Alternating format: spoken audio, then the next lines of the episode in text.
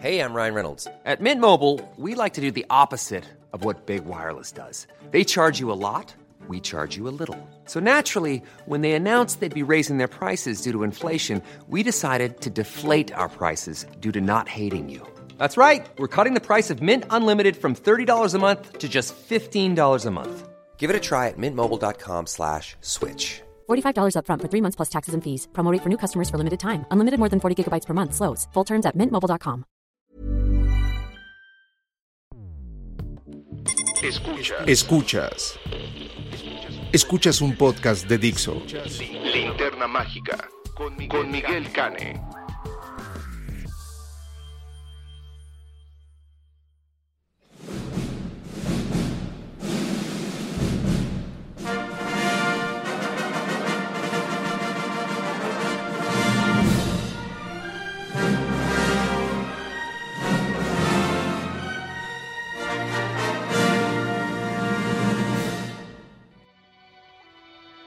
Last night, I dreamt I went to Manderley again. It seemed to me I stood by the iron gate leading to the drive, and for a while I could not enter, for the way was barred to me. Then, like all dreamers, I was possessed of a sudden with supernatural powers and passed like a spirit through the barrier before me. The drive wound away in front of me, twisting and turning as it had always done. But as I advanced, I was aware that a change had come upon it. Nature had come into her own again, and little by little had encroached upon the drive with long, tenacious fingers. On and on wound the poor thread that had once been our drive. And finally, there was Mandalay. Mandalay, secretive and silent. Time could not mar the perfect symmetry of those walls. Moonlight can play odd tricks upon the fancy, and suddenly it seemed to me that light came from the windows. And then a cloud came upon the moon and hovered an instant like a dark hand before a face. The illusion went with it. I looked upon a desolate shell with no whisper of the past about its staring walls. We can never go back to Mandalay again. That much is certain. But sometimes, in my dreams, I do go back.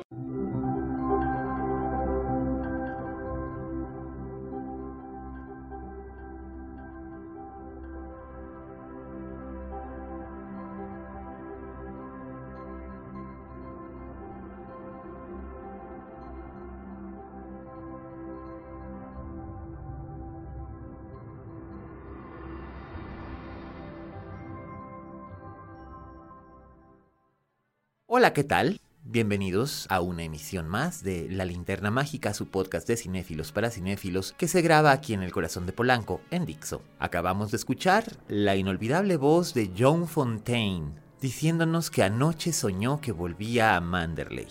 Estas son las primeras líneas de una de las novelas más famosas de la historia de la literatura contemporánea y de la literatura popular y del gótico moderno, que es Rebeca, de Daphne du Maurier, y de su magnífica adaptación cinematográfica a cargo de Alfred Hitchcock. Rebeca cumple 80 años este año y esta emisión de la linterna mágica está dedicada a Rebeca, la obra maestra de Alfred Hitchcock y de Daphne du Maurier.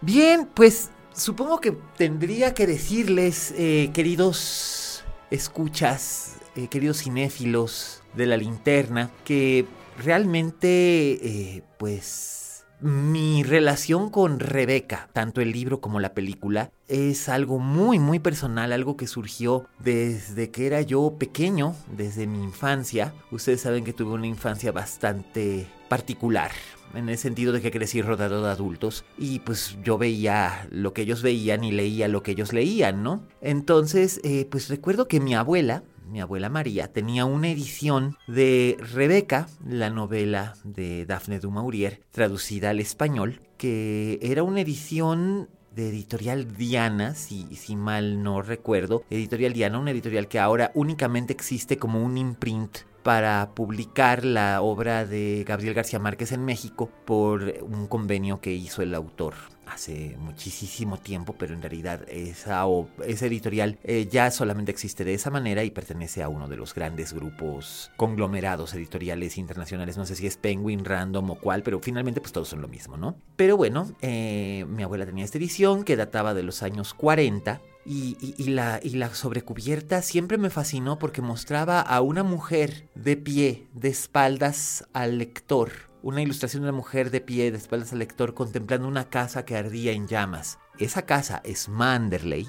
Esa mujer es la señora de Winter o la segunda señora de Winter. Y lo que está ardiendo ahí es el recuerdo misterioso de Rebeca. Rebeca, como novela, vino a a existir de un modo muy polémico y controversial. Daphne du Maurier ya era una escritora conocida, había trabajado mucho tiempo eh, escribiendo, ella pertenecía a una dinastía teatral y artística, era prima de los niños Lewin Davis, que eran los niños que inspiraron a Peter Pan y a, bueno a J.M. Barry para hacer Peter Pan y los y a los niños perdidos. Y bueno Daphne y sus hermanas eran hijas de uno de los de Gerald Dumaurier que era uno de los actores más famosos de su época. Y su abuelo había escrito una novela que es considerada una de las primeras novelas de suspenso psicológico de la historia que se llama Trilby que es acerca de un, de un villanazo llamado Svengali que se dedica a manipular la vida de una joven llamada precisamente Trilby, que utiliza eh, mesmerismo para controlarla y convertirla en una gran cantante de ópera. Y por eso es considerada una de las primeras novelas de suspenso psicológico de la época. Eh, Rebeca es también una novela de suspenso psicológico, sin lugar a dudas, y por supuesto también es, es probablemente uno de los mejores ejemplos de lo que se llama el gótico moderno en la literatura ¿Por qué el gótico moderno? Preguntarán ustedes. Eh, bien, es gótico en el sentido de que tiene los elementos de la literatura gótica misma que apareció a finales del siglo XVIII, principios del siglo XIX, con obras como um, Frankenstein, Cumbres Borrascosas, todo esto muchos años más tarde Drácula. Y en este caso, bueno, pues reúne un cierto tipo de, características que más tarde acuñaría Henry James como las reglas de este tipo de literatura, ¿no? Eh, la acción sucede en un castillo o en una mansión apartada del mundo. La protagonista suele ser una mujer joven, virtuosa y tímida que logra superar su terror para vencer a la adversidad. Hay un hombre misterioso y de carácter un tanto torvo y casi siniestro que también despierta fantasías románticas en la heroína. Eh, hay uno o dos villanos que tienen motivos secretos para llevar a cabo sus acciones y puede haber algún elemento sobrenatural o no. Eso es lo que, lo que básicamente preclude a la novela gótica. Y pues en este caso tomando ejemplos de, grandes clásicos como Jane Eyre, como Cumbres Borrascosas que ya mencionaba, pues Daphne du Maurier estaba en ese entonces viviendo en Egipto, casada con un importante militar. Esto era en 1937, cuando Egipto todavía era un protectorado de la corona inglesa. No era una colonia, pero era un protectorado, lo cual quiere decir que oficialmente era un estado libre, pero tenía una fuerte influencia de, de la corona y de del gobierno británico. Lady Daphne pues estaba allá eh, acababa de ser madre, estaba esperando a otra de sus hijas, tuvo dos hijas y un hijo, el hijo nació después de Rebeca. Este, entonces mientras estaba embarazada, ella empezó a escribir esta historia y ella contaba que todo provenía a través de un sueño en el que había visto una casa llamada Menabili, que, en la que posteriormente viviría, de hecho, una mansión en las costas de Cornwall, de la, a la cual se había sentido tremendamente atraída eh, y que después podría alquilar por décadas. Y eh, empezó a escribir esta historia acerca del espectro o la presencia de una primera esposa que se manifiesta, como dicta la, la tradición gótica, el pasado se manifiesta en el presente para impedir el futuro y se le manifiesta a una joven recién casada. Posteriormente hubo otras novelas contemporáneas, incluso una en Brasil, que, que tenían una temática similar y Daphne du Maurier enfrentó cuando se hizo la película numerosas eh, demandas de plagio. De todas salió exonerada. Nunca se pudo probar que existiera semejante plagio. Ella siempre presentó pruebas de que ella estaba en Egipto cuando escribió el libro, de que no conocía ediciones de los otros libros que además no tenían ediciones en inglés de cualquier forma, pero aún así, eh, siendo un tema bastante común, dado el éxito inusitado de Rebeca, pues obviamente todo el mundo quería un trozo del pastel. Lady du Maurier escribe, escribe Rebeca, la manda a sus editores en Gran Bretaña, el libro se publica y de la noche a la mañana se convierte en un éxito espectacular. Y esto llama la atención, por supuesto, de uno de los productores más famosos que tuvo la historia del cine, me estoy refiriendo por supuesto a David O. Selznick, el creador de obras tan significativas como en su momento fue Lo que el viento se llevó, por ejemplo. Eh, Selznick tenía su propio estudio, además era yerno de de Louis B. Mayer, estaba casado con su hija Irene y él había hecho uno tras otro enormes éxitos, éxitos incluso más grandes que los de la MGM o de Warner Brothers. Eh, y bueno, la película más exitosa de la historia hasta ese momento era Lo que el viento se llevó. Entonces, inmediatamente al saber del éxito que estaba teniendo en Inglaterra, Rebecca, antes de que se publicara en los Estados Unidos, él compró los derechos y comandó una, una adaptación. Y fue precisamente con este argumento que logró atraer a un director al que había estado persiguiendo desde hacía ya algunos años porque admiraba muchísimo su trabajo. Me refiero por supuesto a Alfred Hitchcock, que en Inglaterra era un director sensacional desde 1932 cuando había aparecido The Lodge y otras, otras películas suyas, incluso películas mudas, y había tenido un gran éxito en 1934 con el hombre que sabía demasiado, y en 1937 con Posada Jamaica, también basada en una novela de Daphne du Maurier. Entonces, bueno, pues Hitchcock eh, estudió la oferta de viajar a los Estados Unidos. Esto era en 1939, justo antes de la invasión de Alemania a Polonia y el inicio de la Segunda Guerra Mundial. Entonces Hitchcock lo consultó con su esposa, Alma Reville, la, la enormísima Alma, que fuera no solamente su esposa y compañera, sino también su mejor consejera, su socio y su más brillante colaboradora. Alma Reville le dijo que en efecto el libro tenía todos los elementos para hacer una película de gran éxito y que dadas las circunstancias y viendo lo que podía suceder en Europa si llegaba a declararse una guerra, lo mejor para refugiarse sería en los Estados Unidos. Entonces Hitchcock aceptó, firmó un contrato por cinco años con David O. Selznick y junto con su pequeña hija, en, ese entonces pequeña, su hija Patricia y con Alma, eh, se embarcaron para ir, llegar primero a Nueva York y después por tren a Los Ángeles para empezar a hacer lo que sería Rebeca. Porque aunque está ambientada en, el Reino Unido, está ambientada en Cornwall, como lo dicta la novela, eh, Rebeca no, no se filmó en escenarios naturales. De hecho, Rebeca se filmó en los estudios Selznick, que ahora pertenecen, esos, esos estudios pertenecen ahora a la Warner Brothers. Y eh, se hizo todo el trabajo, se hizo mediante trucos y efectos visuales. Eh, Manderley, la mansión que aparece en la película en realidad no existió nunca, era una maqueta, era una maqueta cuya construcción supervisó el propio Hitchcock. Y por supuesto vino lo que era el, el, casting. Cuando se anunció que se iba a filmar Rebecca, que ya estaba llegando al número uno de la lista de los bestsellers del New York Times, eh, pues todo mundo eh, empezó a especular quiénes iban a ser los personajes principales. A saber, Maxine de Winter, un millonario atormentado por un secreto de su pasado y obsesionado aparentemente con la presencia de su primera esposa, Rebecca. Por otro lado, Mrs. De Winter, cuyo nombre nunca conocemos ni en la novela ni en la película, una mujer muy joven, frágil, dulce, sensible, que es la segunda esposa de Maxime, que la encuentra en Monte Carlo, se casa con ella y la lleva a vivir a Manderley. Y ahí la presencia de Rebecca como un fantasma le resulta asfixiante y no le permite vivir. También está Mrs. Danvers, el ama de llaves, la misteriosa señora de aspecto pétreo y férreo, dura, fría,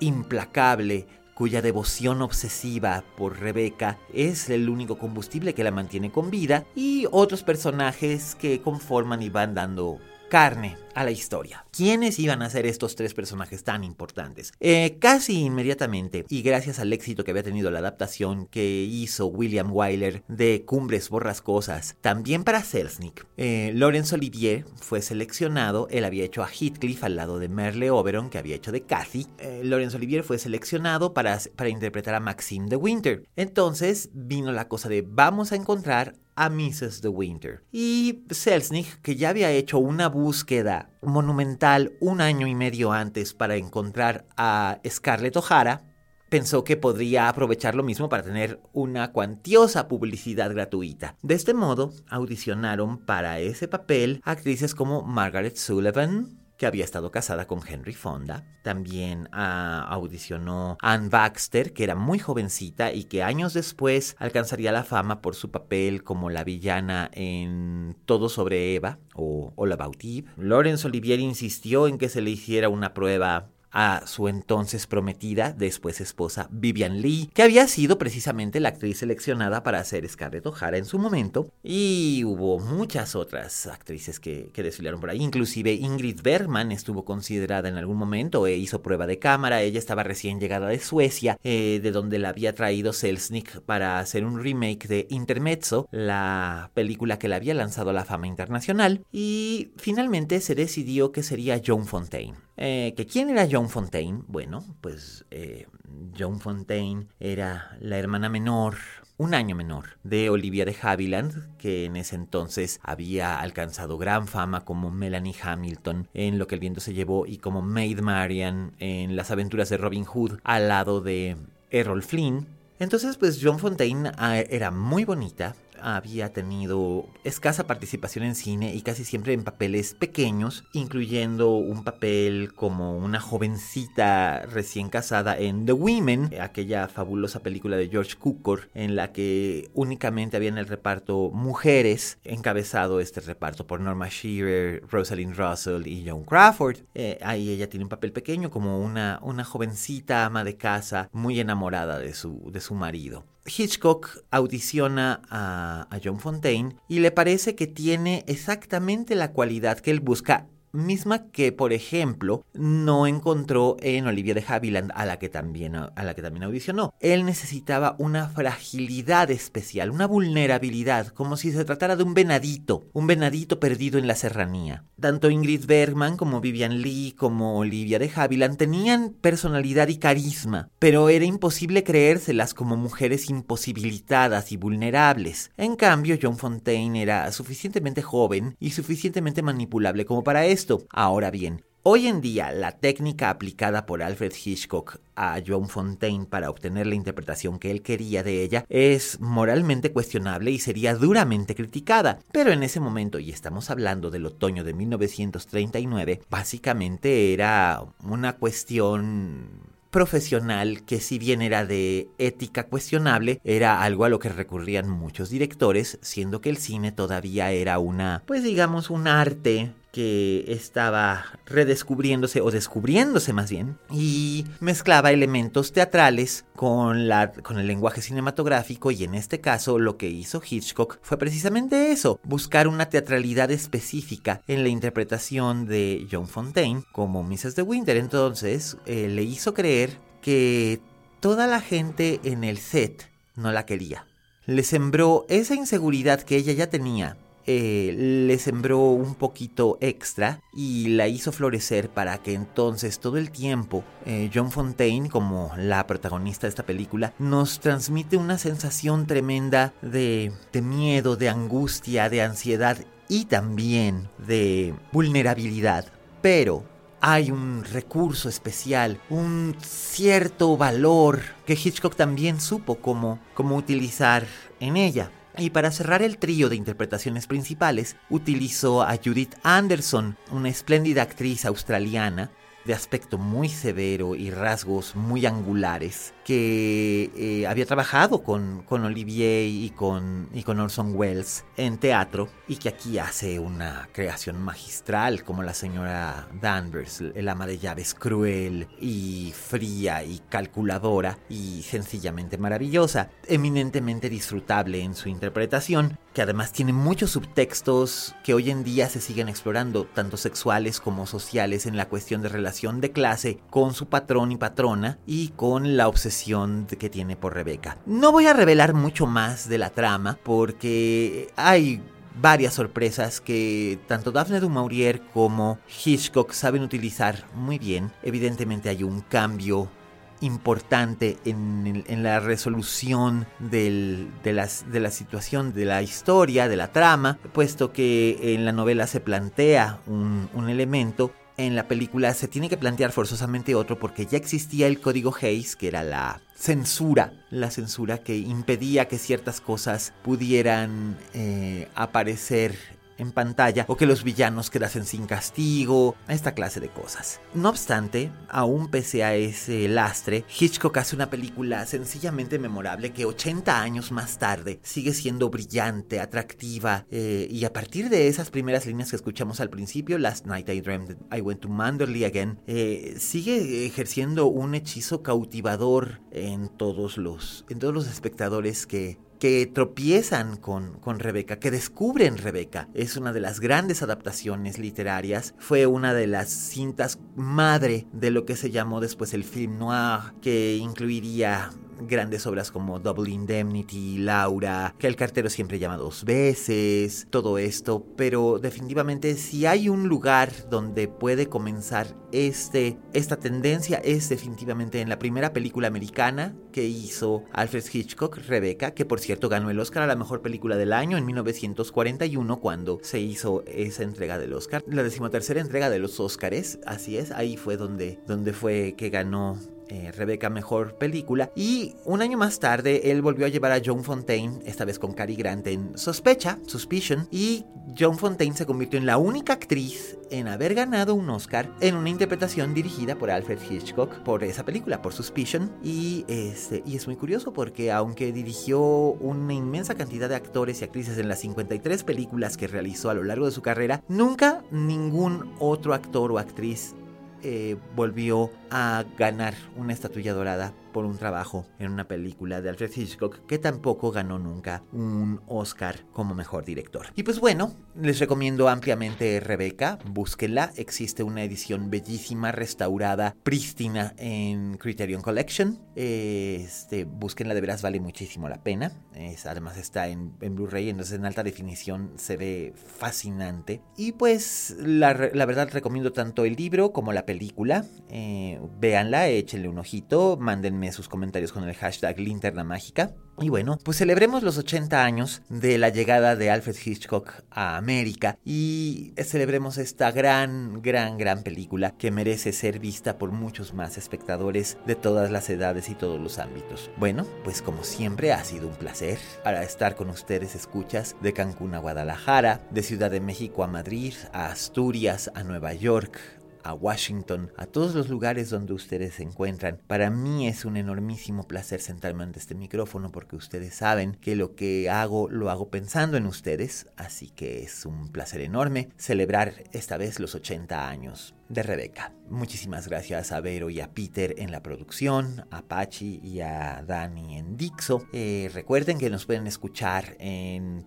podcast de iTunes, en Spotify, en Amazon Music y en todas las plataformas donde se descargan podcasts. Corran la voz si tienen amigos que quieren escuchar algo distinto relacionado con el cine, pues ofrezcanles que escuchen la linterna mágica. Aquí no vamos a hablar de, de estrenos tal cual o, o, de la taquilla o de si el Joker es mejor que Batman o Batman es el mejor que el Joker, porque todas esas cosas en realidad las van a escuchar en otros podcasts, incluso algunos podcasts de esta misma casa. Aquí vamos a hablar de cosas realmente extravagantes, extrañas, pero que, que le dan siempre a uno un poquito más de amor por la, por la cinematografía y sobre todo la oportunidad de descubrir películas que jamás imaginaron que existieran. Eh, yo soy Miguel Cane.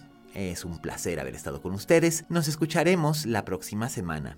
Y por mientras, recuerden. Como dijo la Betty Davis, en este negocio, si no tienes fama de monstruo, no eres una estrella.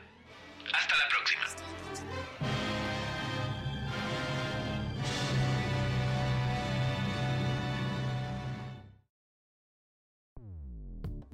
Dixo presentó Linterna Mágica con Miguel Cane.